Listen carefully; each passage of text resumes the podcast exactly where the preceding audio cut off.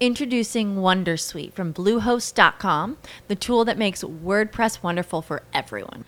Website creation is hard, but now with Bluehost, you can answer a few simple questions about your business and goals, and the Wondersuite tools will automatically lay out your WordPress website or store in minutes. Seriously. From there, you can customize your design, pick your brand colors, and add blocks. No custom theme or coding required. You'll get content suggestions that you can keep or revise, and with Yoast SEO built in, we automatically help you get found in search engines. From step by step guidance to suggested plugins to an AI powered help bot. Our built in tools make WordPress wonderful for everyone. Maybe that's why Bluehost has been recommended by WordPress.org since 2005. Whether you're a beginner or a pro, you can join over 2 million Bluehost users. Go to bluehost.com slash Wondersuite. That's bluehost.com slash Wondersuite. As humans, we're naturally driven by the search for better. But when it comes to hiring, the best way to search for a candidate isn't to search at all. Don't search, match with Indeed. When I was looking to hire someone, it was so slow and overwhelming. I wish I had used Indeed. If you need to hire, you need Indeed. Indeed is your matching and hiring platform with over 350 million global monthly visitors, according to Indeed data, and a matching engine that helps you find quality candidates fast. Ditch the busy work. Use Indeed for scheduling, screening, and messaging so you can connect with candidates faster. And Indeed doesn't just help you hire faster. 93% of employers agree Indeed delivers the highest quality matches compared to other job sites, according to a recent Indeed survey. And listeners of this show will get a $75 sponsored job credit to get your jobs more visibility at Indeed.com slash podcast. That's Indeed.com slash podcast. Terms and conditions apply. Este es el podcast de mil palabras, episodio 206. ¿Qué nombre ponerle a un producto o servicio nuevo? ¿Cómo se escoge ese nombre? ¿Cuál es el proceso para identificar lo que será tu nueva marca, bien sea de una empresa, de un emprendimiento nuevo, de tu producto o de tu servicio? Te damos la bienvenida. Este es el podcast de mil palabras un espacio con ideas, historias y conceptos de comunicación efectiva para ser más exitoso en tu empresa, en tu mundo digital, en tu emprendimiento y en tu vida. Con ustedes, Santiago Ríos.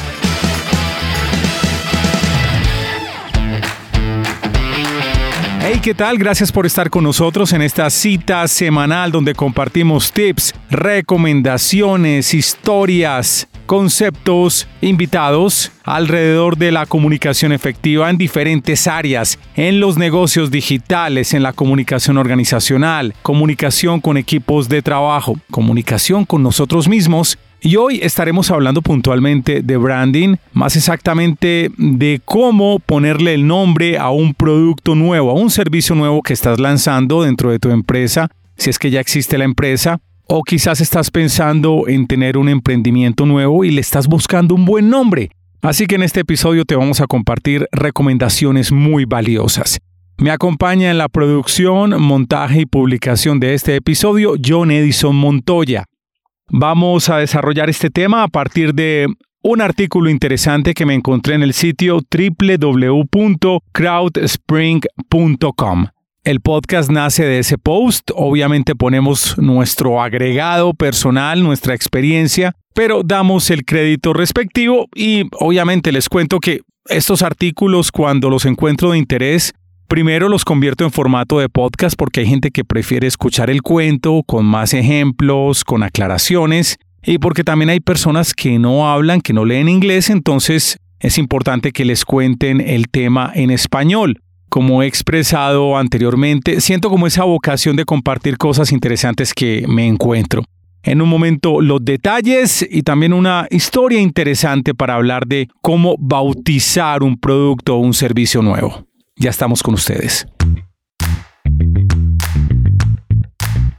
Por estos días, mientras me encontré este artículo, tuve también una conversación con un amigo alrededor de una marca que está lanzando este amigo mío. Les doy algo de contexto sin decir el nombre ni de la persona ni de la marca. Resulta que esta persona era compañero mío cuando trabajaba yo en la industria discográfica en Universal Music.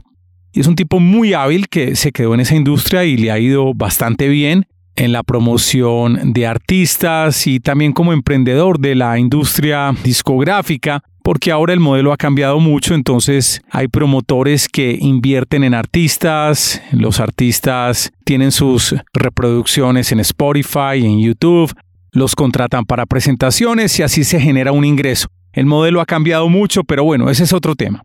El cuento es que mi amigo, en una conversación muy larga reciente que tuvimos, me comparte que ha descubierto un talento, un artista fantástico en el género de la salsa. Me dice, este tipo canta impresionante. Cuando está ensayando logra el tono de voz de Mark Anthony, ensaya con canciones de Mark Anthony y lo hace muy bien. El hombre tiene su pinta, su facha, es bien atractivo Baila muy bien porque es coreógrafo y eso será parte de su show. Y además es un tipo muy juicioso, muy responsable. Algo que raro pues gran parte de los artistas que quieren salir porque muchos de ellos son bastante fiesteros y algo despreocupados. No, el hombre como que es responsable. Es decir, tiene todos los atributos para que se convierta en un producto fantástico. Ah, bueno, y me manda la canción y yo escucho y yo que tengo un buen oído para reconocer mamonazos o éxitos potenciales, creo sinceramente que esta canción va a ser un hit total. El problema para mí con este producto nuevo, porque es un producto, así sea una persona, es un producto discográfico que va a salir, el problema es el nombre. ¿Cómo se llama este artista? No les voy a decir.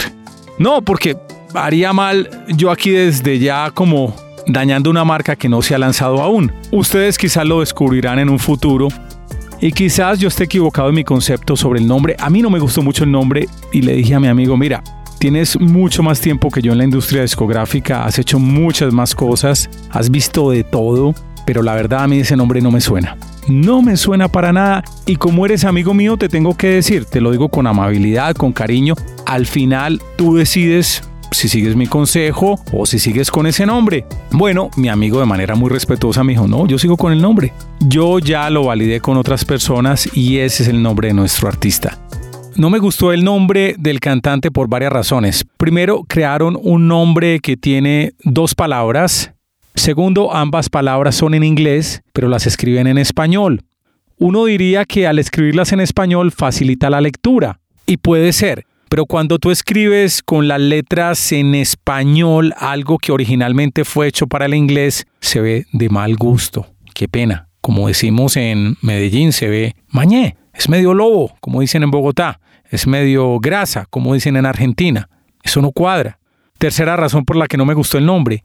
Es una rima mal hecha.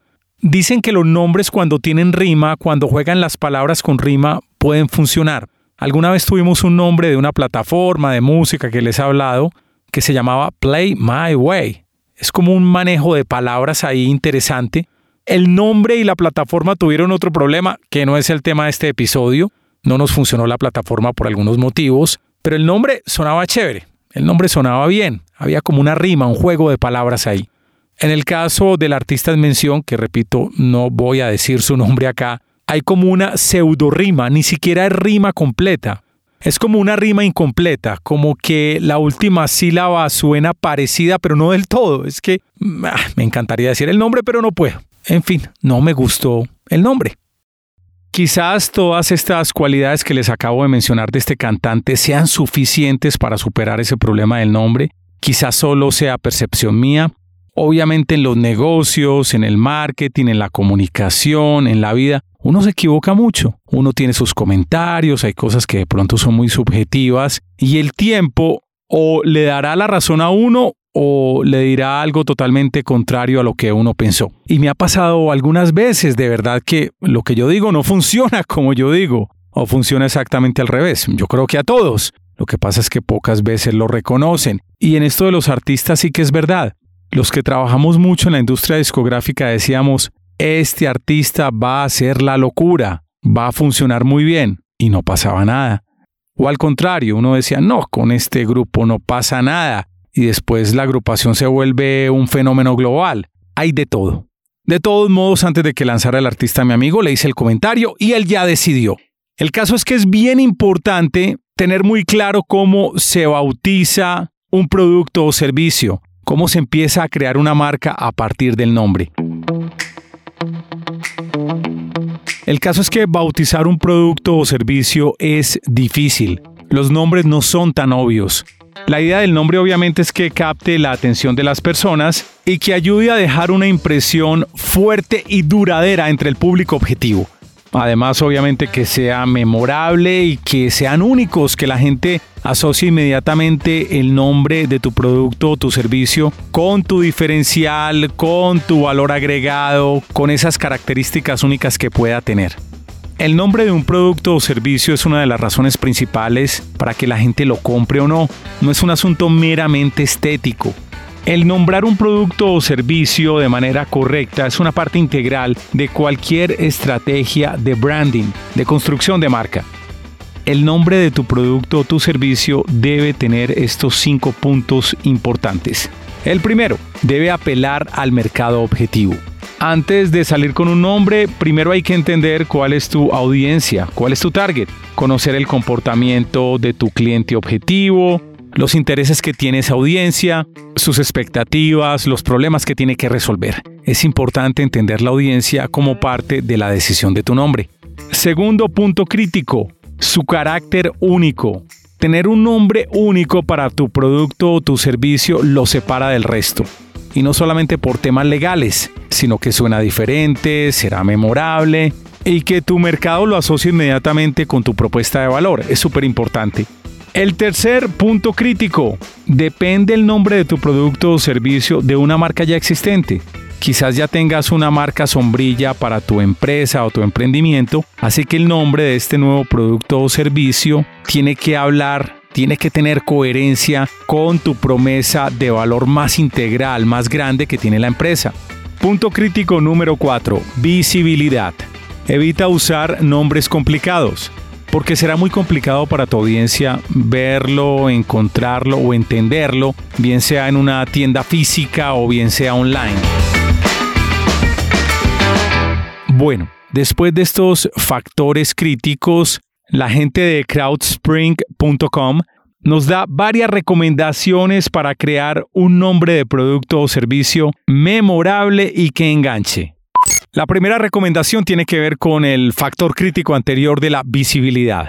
Asegúrate de que el nombre de tu producto o tu servicio sea fácil de leer y escribir.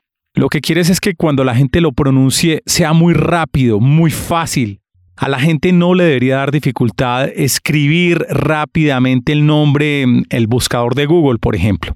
A mí me llama la atención algunas personas que hemos entrevistado en este podcast y en otros podcasts que cuando les pregunta a uno la página web de su servicio o producto, no digamos las de los nombres, porque a veces los nombres tienen su enredo. Por ejemplo, hace poco en uno de estos episodios entrevistamos a Fabián Mota y el apellido Mota es con doble T. Entonces, obviamente a Fabián le toca hacer la aclaración. Mi apellido es con doble T, así que tienes que escribir dos veces T. Pero ¿cómo crean nombres tan raros que hay que explicar siempre cuando se menciona en audio las personas cómo tienen que escribir en un navegador web el nombre de ese producto o servicio o la marca. Dicen, por ejemplo, y aquí me voy a inventar cualquier cosa, Sí, es burro, pero con B pequeña. A ver, ¿cómo que burro con B pequeña? Ya pone a la gente a pensar, a hacer un esfuerzo adicional para recordar esa marca de qué se trata. O mi marca, por ejemplo, inventémonos cualquier cosa, se llama Lugar Pacífico, pero entonces Pacífico no es como Pacífico, sino que es con P-A-Z, como La Paz, Lugar Pacífico. No, eso es un enredo, la verdad, para escribir o para buscar en Internet. U otras palabras que aparentemente son normales, pero la persona hace la aclaración. No es que nuestra marca tiene la mitad de una H. Hay que meter la H antes de y después de. Muy complicado, de verdad. Segunda recomendación, enfócate en estas tres cosas. Un nombre corto, que tenga punch y que sea simple. Esto es lo más adecuado especialmente cuando estamos presentando un nuevo producto o servicio al mercado. Si creas un nombre muy largo o en algunos casos demasiado corto, esto va a dificultar que la gente lo recuerde. Hay que encontrar un balance, que no sea lo más largo ni lo más corto. Y enfocarse en que tenga realmente punch y que sea tan claro que logre crear una impresión. Aquí nos pone el sitio CrowdSpring esta comparación entre estos dos productos. Apple tiene un computador llamado el Apple's MacBook Pro, mientras que Lenovo tiene otro llamado The Lenovo ThinkPad X1 Carbon Gen 9. ¿Cuál es más fácil de recordar? En serio, ¿cuál es más fácil de recordar? Bueno, yo creo que la respuesta es obvia. Tercera recomendación. Trata de encontrar algo que despierte la emoción de tu público objetivo. El nombre de un producto o servicio de tu marca debe despertar bien sea la emoción, la acción o algún pensamiento o idea entre tu público objetivo. Es la clave para que ese nombre de producto o servicio, esa marca, se pegue en la mente de tus clientes potenciales. Es más probable que las personas compren algo que encuentren realmente excitante y con lo que se puedan relacionar. Hay un caso muy interesante de un hombre que nunca salió, es decir, que lo tratamos de impulsar y no se pudo por otras razones más administrativas y políticas. Les cuento la historia muy rápido. Cuando empezó el sistema radioactiva en Colombia, la segunda emisora que tuvo radioactiva, eso fue en 1989. La segunda radioactiva fue en Medellín, la primera fue en Bogotá y en ambas ciudades cada equipo en cada ciudad trabajaba por su programa y por su nombre. Y en Medellín me acuerdo que el programa de la mañana, que es un programa que tiene entretenimiento, concursos, música, noticias, participación de oyentes, cuando estaba empezando este formato de morning shows en la radio de Colombia, Estábamos tratando de encontrar el nombre porque teníamos que competir contra un nombre muy posicionado, muy sencillo, pero muy fuerte, que se llamaba Despiértese con Veracruz. Digamos que Despiértese con Veracruz no era un gran nombre, pero era el único morning show que existía y funcionaba muy bien, tenía muy buena sintonía. Entonces nosotros teníamos que competirle a esta emisora, a este programa, y teníamos que inventarnos un buen nombre para el programa. La idea de nuestro director en ese momento era crear un concurso donde los oyentes enviaban sus propuestas de nombre y entregaríamos un premio al nombre ganador.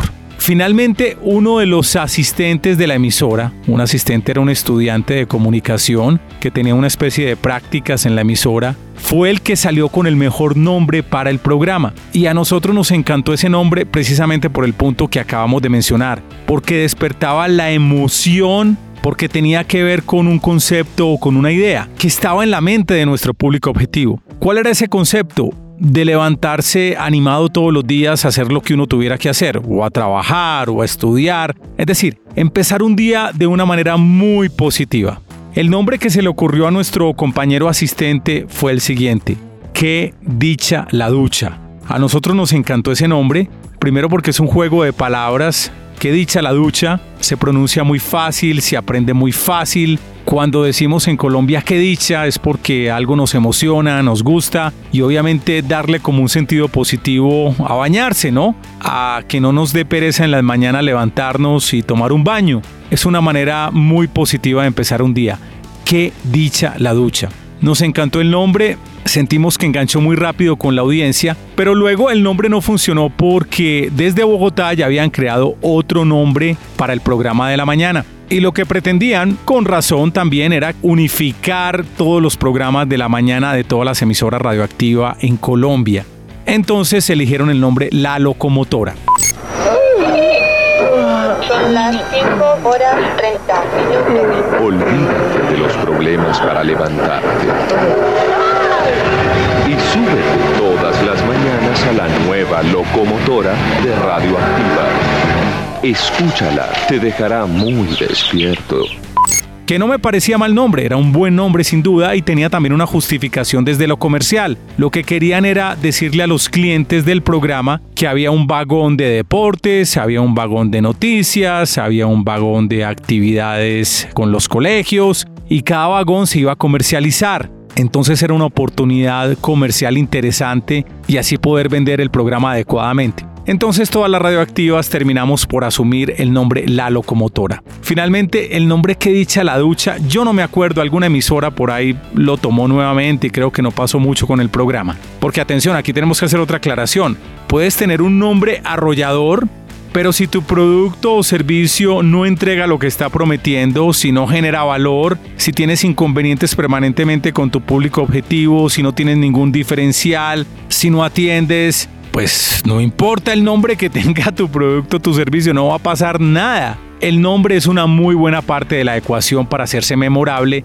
pero tu producto o tu servicio tiene que ser integral, tiene que ser una experiencia completa, interesante, cuyo valor sea altamente percibido por el mercado.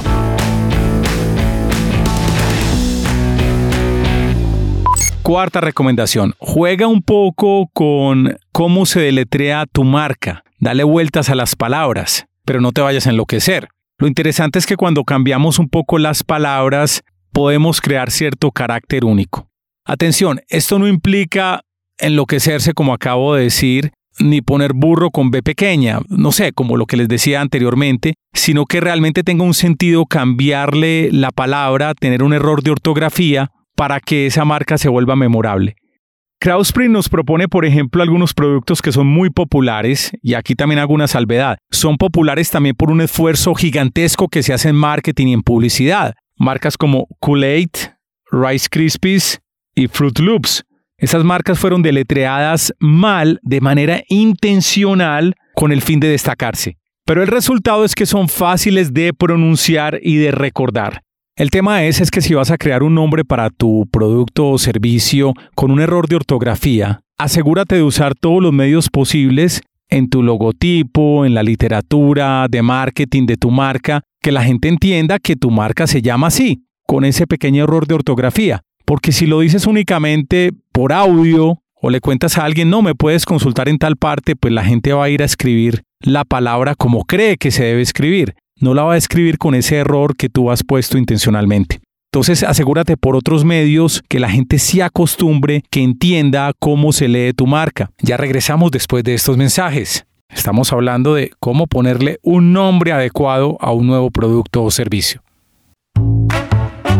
Este podcast es presentado por el libro electrónico Cómo crear un podcast desde cero para crecer tus audiencias. Es una guía gratuita en la que Santiago Ríos compila la experiencia de más de 1.300 episodios producidos para algunas de las empresas más grandes de Colombia. Cómo crear un podcast desde cero para crecer tus audiencias. Lo encuentras en www.milpalabras.com.co. Muchas personas me preguntan cómo alojamos los podcasts, dónde los guardamos y qué hay que hacer para publicarlos en los directorios más importantes. Mi respuesta, necesitas un servidor de podcast, pero no cualquier servidor. El que usamos en mil palabras es Spreaker. Es intuitivo, es fácil, tiene precios justos y si apenas estás empezando con tu podcast, pues Spreaker ofrece un plan especial para ti. Así que si estás buscando un servidor de podcast confiable y fácil de usar y que además siga funcionando muy bien cuando crezca tu audiencia, nuestra recomendación es Spreaker. Te dejamos un link en las notas de este episodio para que encuentres más información de cómo alojar un podcast en Spreaker. Cuando termines este episodio, te invitamos a escuchar en Spotify el podcast Somos Canciones, una conversación con gente que sabe de música y ama la música, artistas, canciones, géneros y conciertos que recomiendan nuestros invitados. Historias interesantes en las que la música fue protagonista. Recuerda, Somos Canciones. Estamos de regreso a nuestro programa. Estamos hablando de cómo ponerle un nombre adecuado a un nuevo producto o servicio. Recomendación número 5. Ten en cuenta el aspecto legal. Asegúrate que la marca de tu producto o tu servicio no la esté usando nadie más, al menos en tu categoría. Aquí la recomendación es que hables con una oficina de abogados expertos en manejo de marca que te van a orientar y van a hacer las búsquedas necesarias para saber si tu marca es viable en la categoría que quieres. Y por supuesto, una vez hayas definido esa marca, regístrala. Registra esa marca, no solamente como dominio de Internet, sino que debes registrarla ante las autoridades de tu país.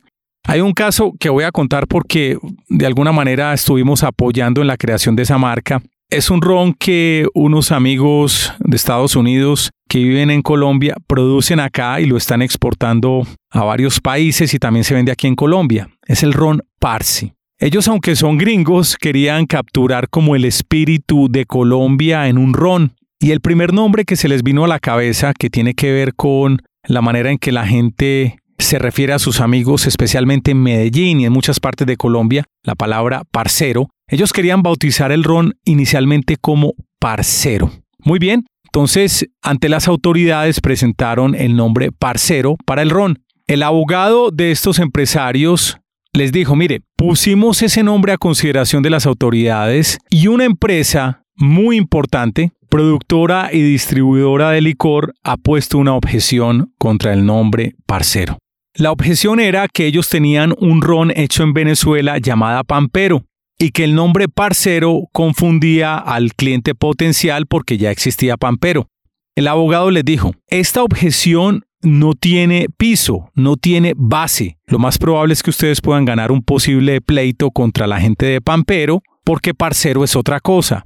El problema es el desgaste en tiempo porque les va a dilatar el lanzamiento del ron y el desgaste económico, porque tienen que pagar a abogados para pelear o conciliar con la gente de Pampero. De tal forma que la recomendación es olvídense del nombre parcero. Así que acortaron el nombre de la marca del ron sin perder el espíritu y lo bautizaron como Parsi.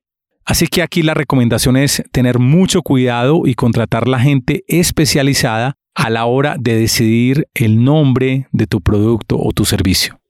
Recomendación número 6. Invéntate un nuevo vocabulario. No te limites al vocabulario que conoces. Algunas veces es mejor inventar nuevas palabras y crear nombres de productos o servicios únicos. Juega con los nombres potenciales que ya tienes, júntalos o crea una nueva palabra que cuando se deletre suene totalmente diferente, suene a algo que no existe.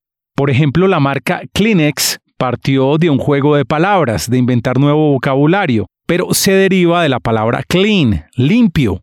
Y así hay muchos ejemplos. Hay una marca muy fuerte en Colombia con un nombre muy bonito, directo, que es Tigo, la compañía de telecomunicaciones. Yo no sé la verdad cómo fue el origen de Tigo, si fue por la palabra contigo o si es por Technology Information Go, ¿cierto? Entonces ahí tomaron las primeras letras de cada una de esas palabras y quedó Tigo, pero es un nombre muy sencillo y muy fuerte. Aquí me estoy acordando de una historia más relacionada con la música, pero que tiene que ver con este poder inventar palabras para ser memorable.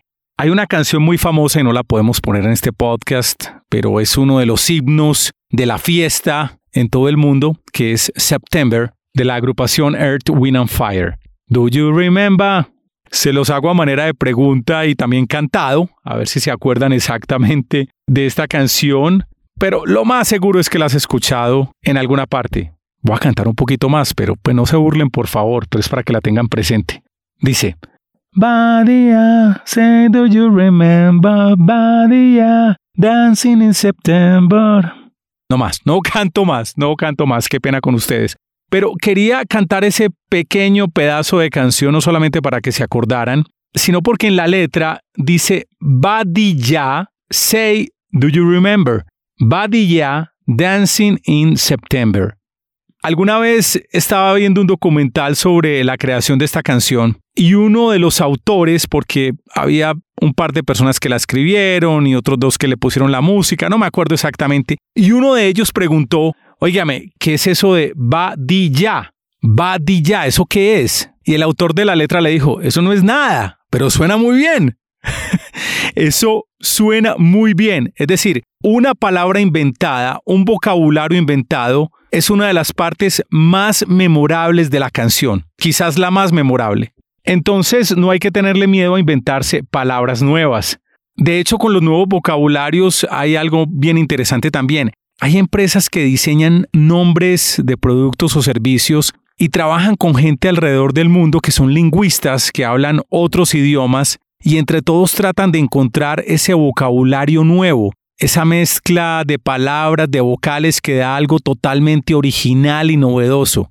Por eso se encuentran unos nombres y marcas que no nacieron en un país de habla hispana, pero que suenan a español, con una pequeña variación, con un error de ortografía, y que se vuelve atractiva y memorable para el público anglosajón quizás. Hay varios ejemplos.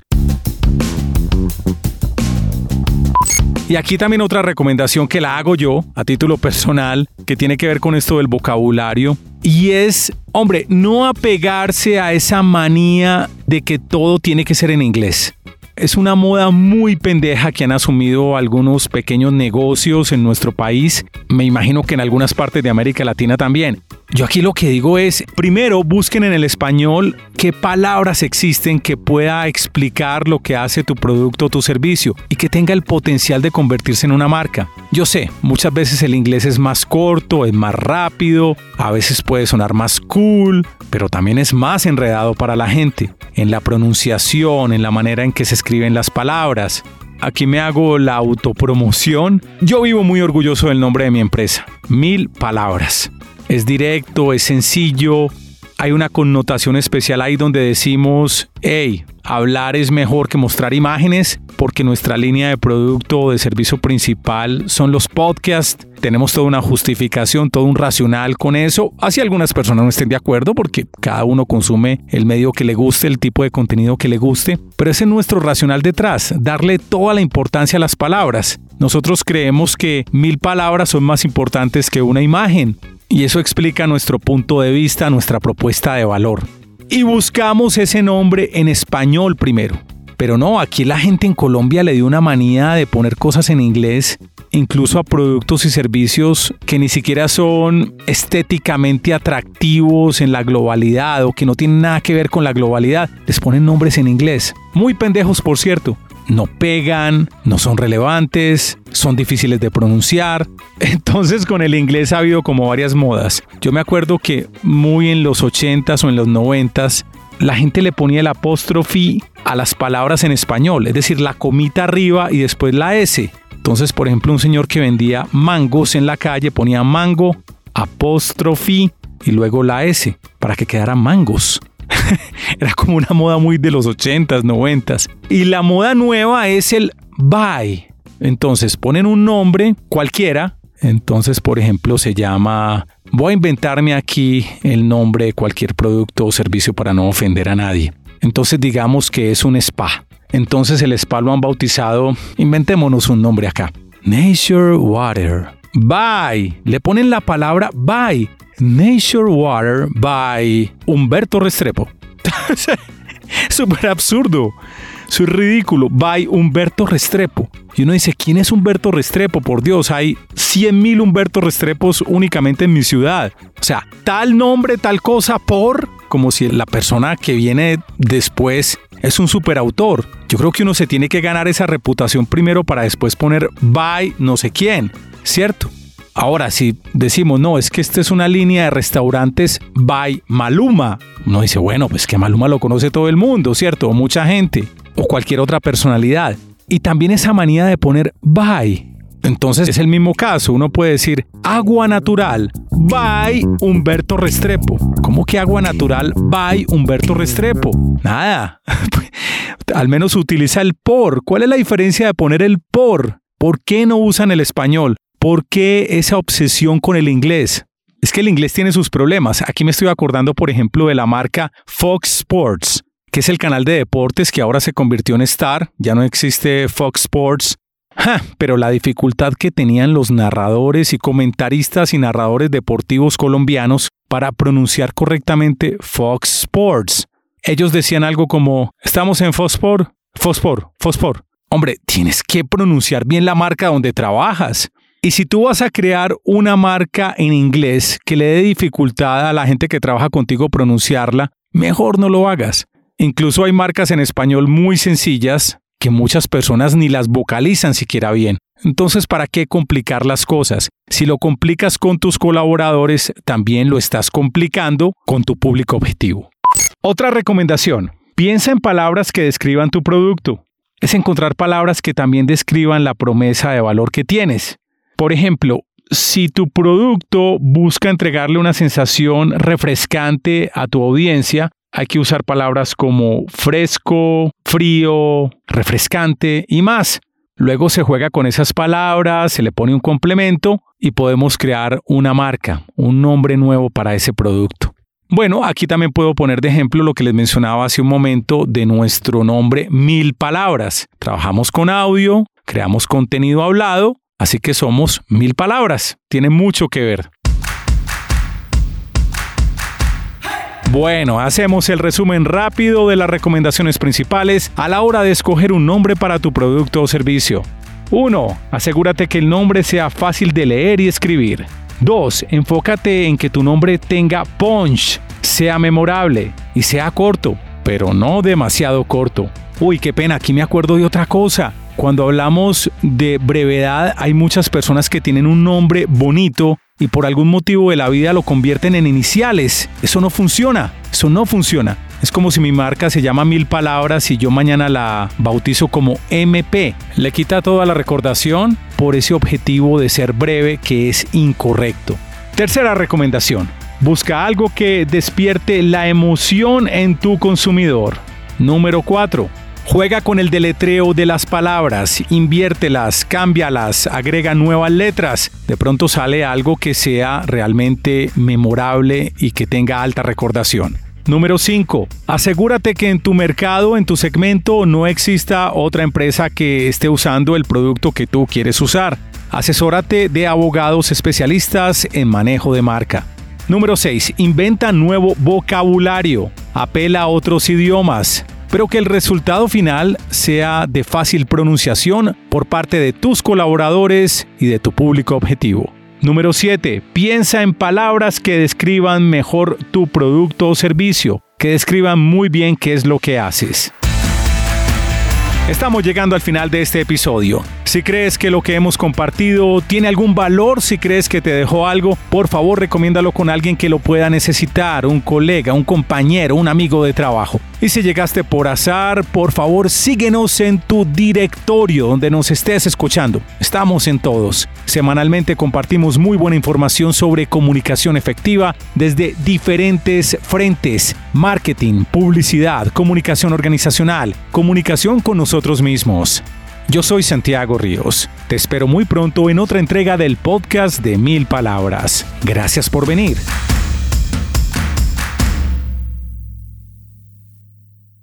As humans, we're naturally driven by the search for better. But when it comes to hiring, the best way to search for a candidate isn't to search at all. Don't search, match with Indeed. When I was looking to hire someone, it was so slow and overwhelming.